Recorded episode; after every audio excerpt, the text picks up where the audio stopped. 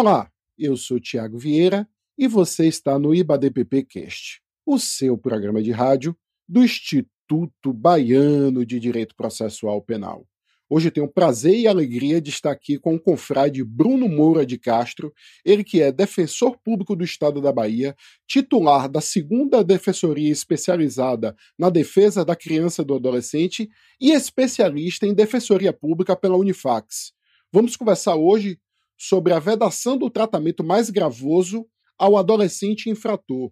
Olá, Bruno, como vai? Olá, Tiago. Primeiro queria agradecer o convite do IBADPP de participar desse projeto maravilhoso que é o podcast. Dizer que fico muito feliz de trazer debates da infância e juventude para dentro desse espaço, né? O IBADPP tem tem trazido também outros convidados que têm tocado nesses assuntos, assuntos que por vezes são invisíveis do debate público e até mesmo do debate acadêmico e que é fundamental que a gente traga à tona sob a perspectiva, inclusive, da prioridade absoluta que se deve dar à infância e juventude. Bruno, para a gente é uma honra recebê-lo aqui. Eu fiquei muito impactado com o seu texto em conjunto com a Liana Lisboa Correa sobre parte dessas questões que vamos tratar aqui hoje e tenho certeza que esse vai ser um grande episódio. Vamos lá.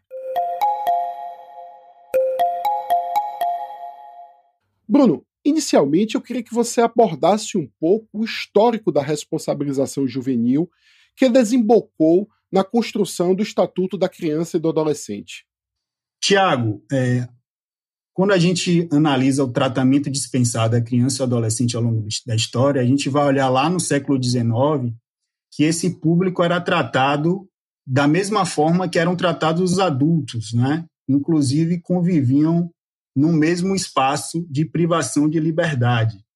Já no século XX, ali a partir de 1927, com a edição do primeiro Código de Menores, vai se dispensar um tratamento especializado para a criança e o adolescente, uma perspectiva tutelar, ou seja, esse público era visto como objetos de uma tutela estatal e quando em uma situação irregular, ou seja, uma situação, por exemplo, de delinquência juvenil, se utilizava a institucionalização como uma regra para resolver aquela questão, né?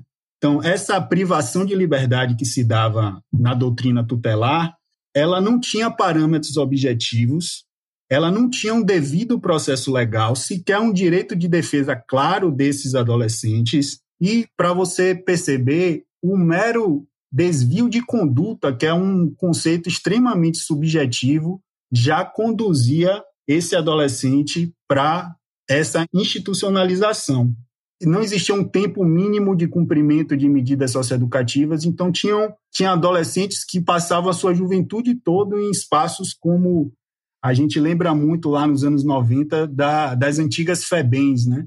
Daquele modelo das FEBENs que eu acho que representa muito o que é esse, essa doutrina tutelar. E quando a gente lê, nós que somos baianos, como, quando lemos o Capitães da Areia, tem um capítulo que ele fala, fala sobre o reformatório, quando Pedro Bala é preendido. E a, a descrição do reformatório é basicamente a descrição do que foi, ao meu ver, esse, essa doutrina da tutelar, da situação irregular, que na prática é, gerou uma higienização, a verdadeira higienização social de crianças e adolescentes pobres do Brasil.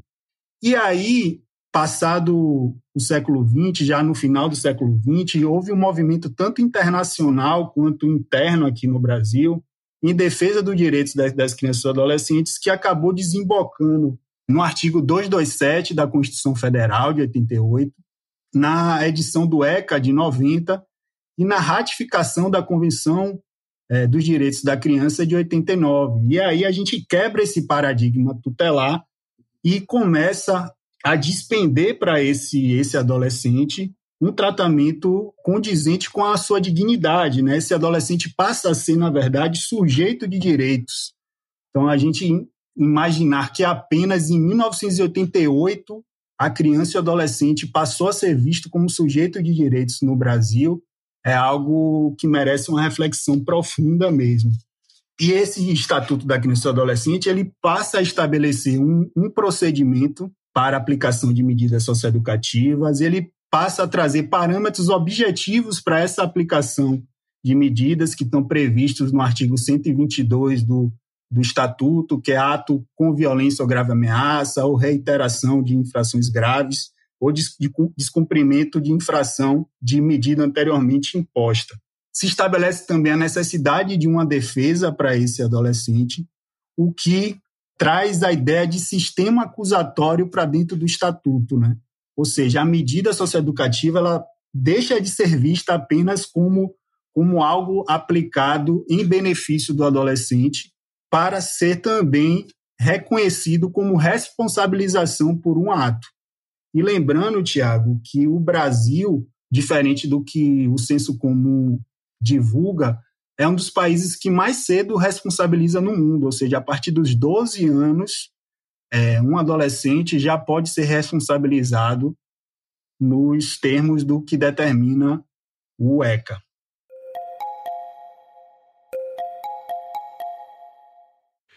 Bruno, qual é a realidade atual após esses 30 anos que o ECA entrou em vigor? Primeiro, é preciso entender que o ECA é de fato um avanço, foi de fato um avanço no tratamento do adolescente em conflito com a lei. Mas depois de 30 anos, a gente, a gente ainda verifica uma dupla crise do, do nosso estatuto. Né? Como muito bem disse o nosso mestre professor Emílio Garcia Mendes, professor argentino, a gente vive uma crise de implementação do estatuto, ou seja, a ausência de políticas públicas que tornem eficiente esse sistema socioeducativo. E um exemplo claro disso é o HC recente do, do STF, que, que proibiu a superlotação de unidades socioeducativas, ou seja, a maior política pública na área infracional da infância dos últimos 30 anos é essa decisão do STF que impede a superlotação e que, no bojo dessa mesma decisão, reconhece o estado de coisas inconstitucional do sistema socioeducativo. Então, a gente verifica hoje que o ECA ainda não cumpriu o que se propôs o seu legislador lá em 1990. E a outra crise é a crise de interpretação a gente ainda tem uma justiça da infância e juventude arregada de uma ideia paternalista, uma ideia ainda cultural do antigo Código de Menores, em que a privação de liberdade é vista como algo bom para esse adolescente, né? Que a privação de liberdade é vista e aplicada sobre a ideia do melhor interesse desse adolescente. Então, a medida socioeducativa em que pese ter um viés e um caráter pedagógico, ela também tem um caráter muito claro de responsabilização. E o que a gente vê na prática é que os atores do sistema de justiça flexibilizam direitos e garantias fundamentais desse adolescente acusado sobre a ideia de que aquele procedimento é algo em seu benefício, né? E isso é bastante perigoso, isso vai de encontro a, a, a toda a ideia da proteção integral e do adolescente como sujeito de direitos.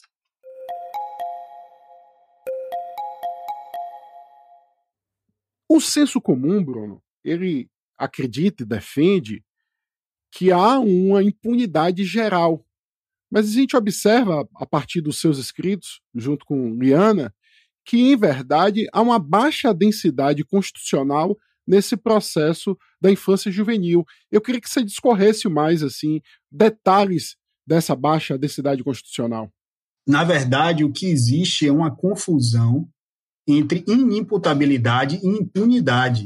O fato de ser inimputável o adolescente não significa que ele não seja responsabilizado, mas sim responsabilizado de uma forma diferenciada, tendo em vista a sua condição peculiar de pessoa em desenvolvimento. Quando a gente vai olhar para para o nosso sistema jurídico e até para o nosso ordenamento, a gente verifica na prática que esse adolescente muitas vezes é tratado de forma mais gravosa do que um adulto nas mesmas condições. É, não por acaso, em muitos dos meus das minhas petições como defensor público, eu tenho um capítulo específico em que eu mostro que se um adulto tivesse sendo acusado por aquele fato específico, ele tá, teria um tratamento mais benéfico do que o juiz está dispensando naquela situação específica. E aqui eu queria trazer alguns exemplos práticos disso, né? O primeiro deles, em relação à, à audiência de custódia. É, a audiência de custódia ela foi implementada no Brasil a partir da resolução 213 do CNJ, colocando em prática o que diz a normativa do Pacto de São José da Costa Rica. Na infância e juventude, hoje em dia, prevalece o entendimento de que não se aplica a audiência de custódia sob o argumento de que a oitiva informal, e só para vocês entenderem, a oitiva informal é um momento pré-processual onde o Ministério Público, órgão acusador, tem contato com o adolescente, ouve esse adolescente de forma informal e avalia a propositura da representação, o arquivamento ou uma proposta de, de remissão como forma de, de exclusão é, daquele processo. Esse momento pré-processual é tido como válido na ideia de apresentação célere a uma autoridade, o que substituiria a ideia de audiência de custódia. Só que a gente sabe muito bem que a apresentação ao órgão de acusação, a gente não está apresentando esse adolescente a, um, a uma autoridade imparcial, inclusive que possa relaxar ou revogar essa apreensão desse adolescente, por não ser o, a autoridade competente para isso. Né? Então, essa ideia é totalmente falaciosa da auditiva informal substituindo a audiência de custódia. Outro ponto também é do interrogatório do adolescente. A gente tem o interrogatório do adolescente no procedimento da infância como sendo o primeiro ato do processo. Então, esse adolescente é ouvido numa audiência de apresentação para depois serem produzidas as provas do processo. E aí a gente precisa lembrar que o estatuto é norma anterior à reforma do CPP de 2008, que transformou o interrogatório em meio de prova e de defesa e o transferiu para o final do procedimento. Tanto que é, o STF já decidiu aqui em, em várias ocasiões de que os procedimentos especiais eles devem acompanhar essa lógica do artigo 400 do, do CPP levando o interrogatório sempre para o último ato do processo como garantia de um de da ampla defesa e de um devido processo legal. Só que infelizmente na infância ainda prevalece hoje a ideia de que não se aplica esse artigo 400 do CPP ao adolescente em claro prejuízo à sua defesa técnica. Né? Então, o adolescente hoje ele tem que se manifestar num processo que ele nem sabe quais são as provas que vão ser produzidas ao longo daquele procedimento. E o mais, o que mais chama atenção para mim é a hipótese de execução provisória da medida socioeducativa que tem prevalecido hoje a partir de uma decisão do STJ no HC 346-380 de São Paulo, que decidiu no sentido de que a medida pode ser aplicada e executada a partir de uma sentença de primeiro grau, pois dentro da infância e juventude deve prevalecer o princípio da intervenção precoce, ou seja, há necessidade da medida socioeducativa ser imediatamente aplicada e o ônus da demora estatal, nesse caso, não pode ser arcado, entre aspas, pelo adolescente, porque e aqui é mais uma vez a ideia de que a medida socioeducativa vai ser aplicada em benefício desse adolescente.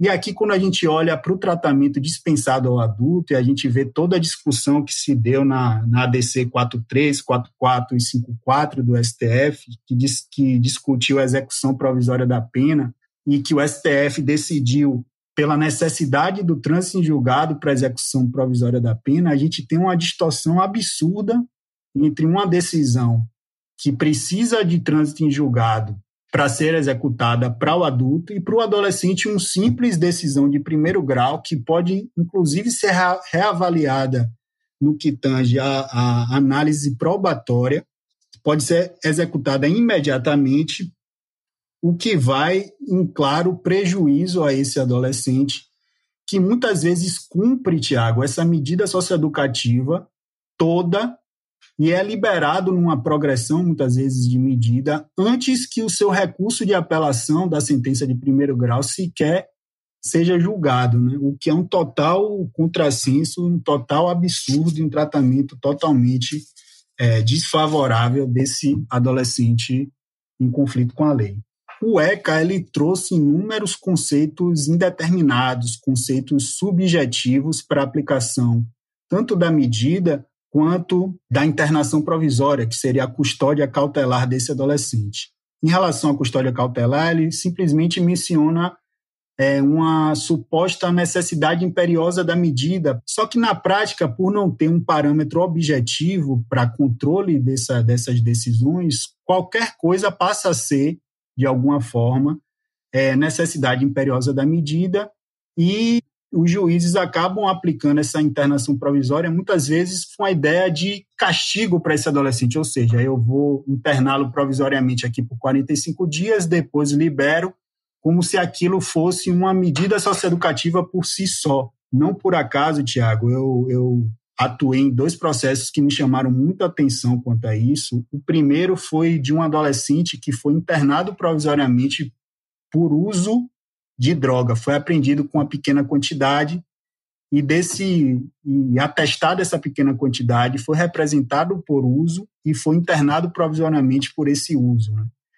E o outro adolescente, outro caso, foi um adolescente que que por ameaça, adolescente primário, nunca tinha respondido a nenhum outro processo, acusado do ato infracional similar à ameaça, que foi também internado provisoriamente. E se a gente aí olhar para o adulto nas mesmas condições, né, é, simplesmente seria lavrado um termo circunstanciado desses dois fatos e esses, esses adultos que praticassem esses delitos seriam normalmente encaminhados para casa.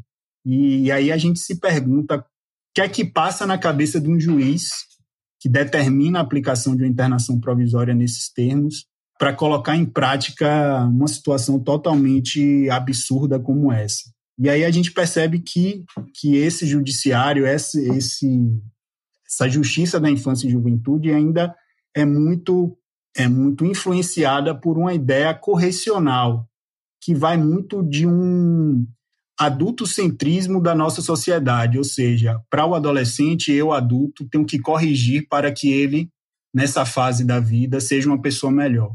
E esse adulto que quer corrigir esse adolescente muitas vezes despreza a realidade que esse adolescente vive, né? Porque os juízes, promotores e defensores públicos são, são pessoas de, de classe média, de classe média alta, que vivem uma outra realidade, que tratam de questões totalmente diferentes em relação aos seus filhos. E muitas vezes eles querem impor essas questões para adolescentes e crianças que vivem em realidades completamente distintas, entendeu? E sem querer, de alguma forma, compreender que realidades são aquelas.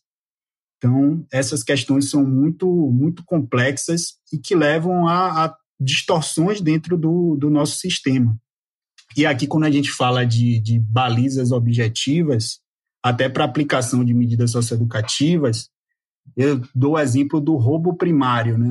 O adulto que comete um roubo primário e não tem antecedentes, em regra, ele vai pegar um regime semiaberto de pena ou um regime aberto. Né? E quando a gente olha para as unidades socioeducativas do Brasil, a gente vê inúmeros adolescentes que cumprem medida de internação, que é medida de privação de liberdade, por atos como esse, né? e adolescentes que ficam muitas vezes dois até três anos cumprindo medida socioeducativa por isso, porque também a execução de medidas socioeducativas não tem parâmetros objetivos de controle. Esses adolescentes, quando entram no sistema socioeducativo, eles são apenas reavaliados de seis em seis meses através de, das equipes técnicas dessas unidades. E essas, esses relatórios psicossociais que são feitos sequer são vinculam o juiz da causa a progredir ou, de, ou manter esse adolescente dentro dessas unidades. Então, a falta de parâmetros objetivos acaba fazendo com que adolescentes, muitas vezes por atos infracionais considerados mais leves, cumpram medidas socioeducativas em tempo extremamente grande dentro desses espaços. Né? E lembrando que a medida socioeducativa, a privação de liberdade para um adolescente, ela tem um efeito muito mais danoso do que um adulto, né? O tempo na adolescência, ele passa de forma relativa em relação ao adulto. E, e, tem vários estudos, inclusive da psicologia, nesse sentido, de que de quanto mais tempo institucionalizado, mais efeitos vai existir na formação e no desenvolvimento dessa pessoa, desse adolescente que está dentro do cárcere. Bruno, de fato, esse seu relato demonstra de maneira muito clara o risco que estão submetidos adolescentes que são acusados de estar em conflito com a lei, porque a partir do momento que se flexibiliza direitos e garantias processuais por conta de uma cultura paternalista, se escancaram as portas para as injustiças.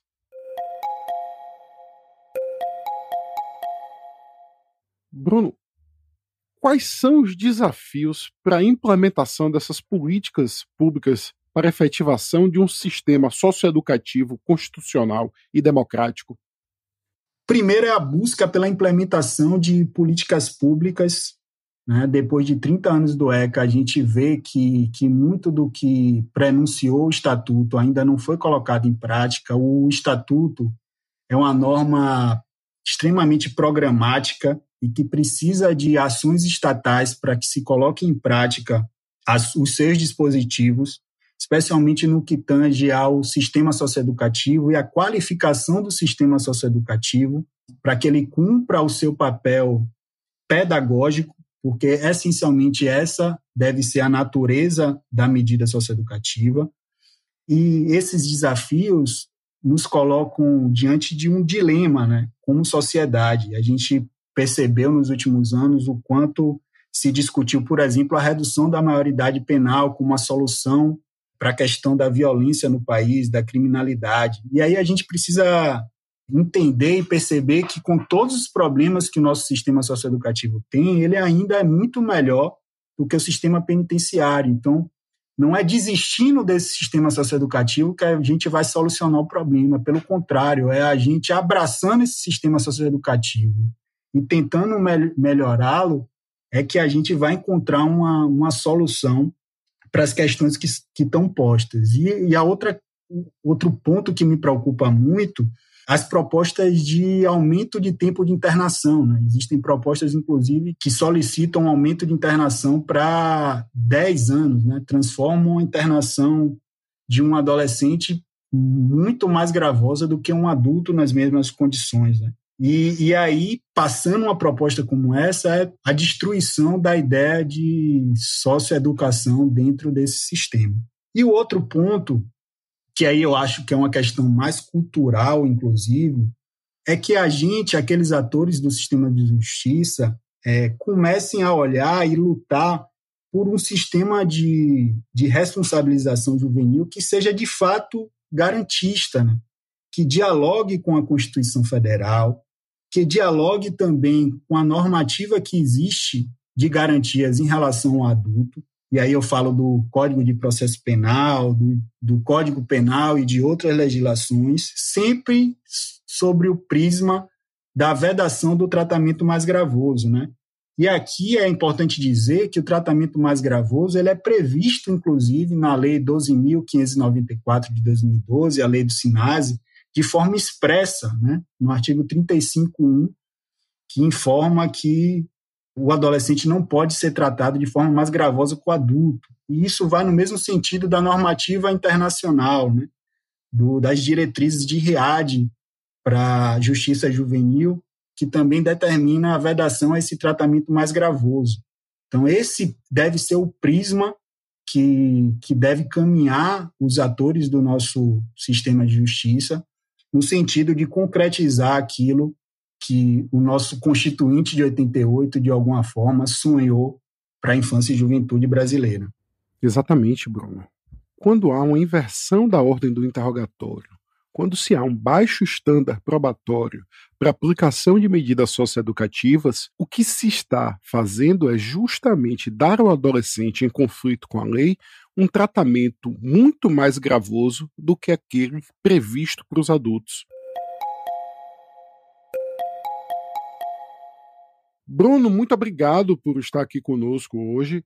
Você já conhece, já é ouvinte do, do IBADPPcast, sabe que agora é aquele momento em que você indica uma obra é, um livro, um filme, um documentário, para que os nossos ouvintes possam aí continuar a se debruçar sobre processo penal e democracia. É, eu vou me permitir até fazer duas indicações aqui, aqui nesse momento. O, a primeira delas, eu acho que vai muito no sentido do que a gente conversou aqui nesse podcast, é o livro do professor Eduardo Gutierrez Cornélios, Pior dos Mundos, a construção legítima da punição de adolescentes no Superior Tribunal de Justiça, onde ele analisa decisões do Superior Tribunal de Justiça e verifica nessas decisões como os adolescentes são tratados de, de forma mais gravosa. Eu acho que esse é um livro fundamental para que, que a gente desvele de alguma forma essa, essa realidade. E o outro livro que eu indico, aproveitando essa oportunidade, é um livro muito interessante que não diz respeito só ao sistema socioeducativo, mas ao cárcere de forma geral, que é o Memórias de um Sobrevivente. É um livro de Luiz Alberto Mendes.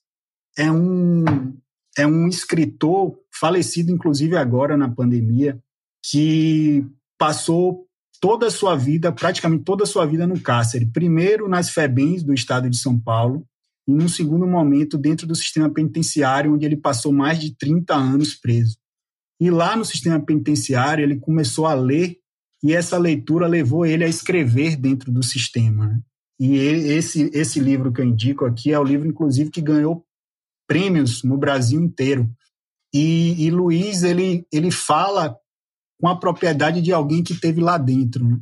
muitas vezes quando a gente olha para esses espaços, a gente olha como sujeitos de fora dessa realidade, que nunca vamos conseguir compreender como funcionam aquelas dinâmicas do cárcere.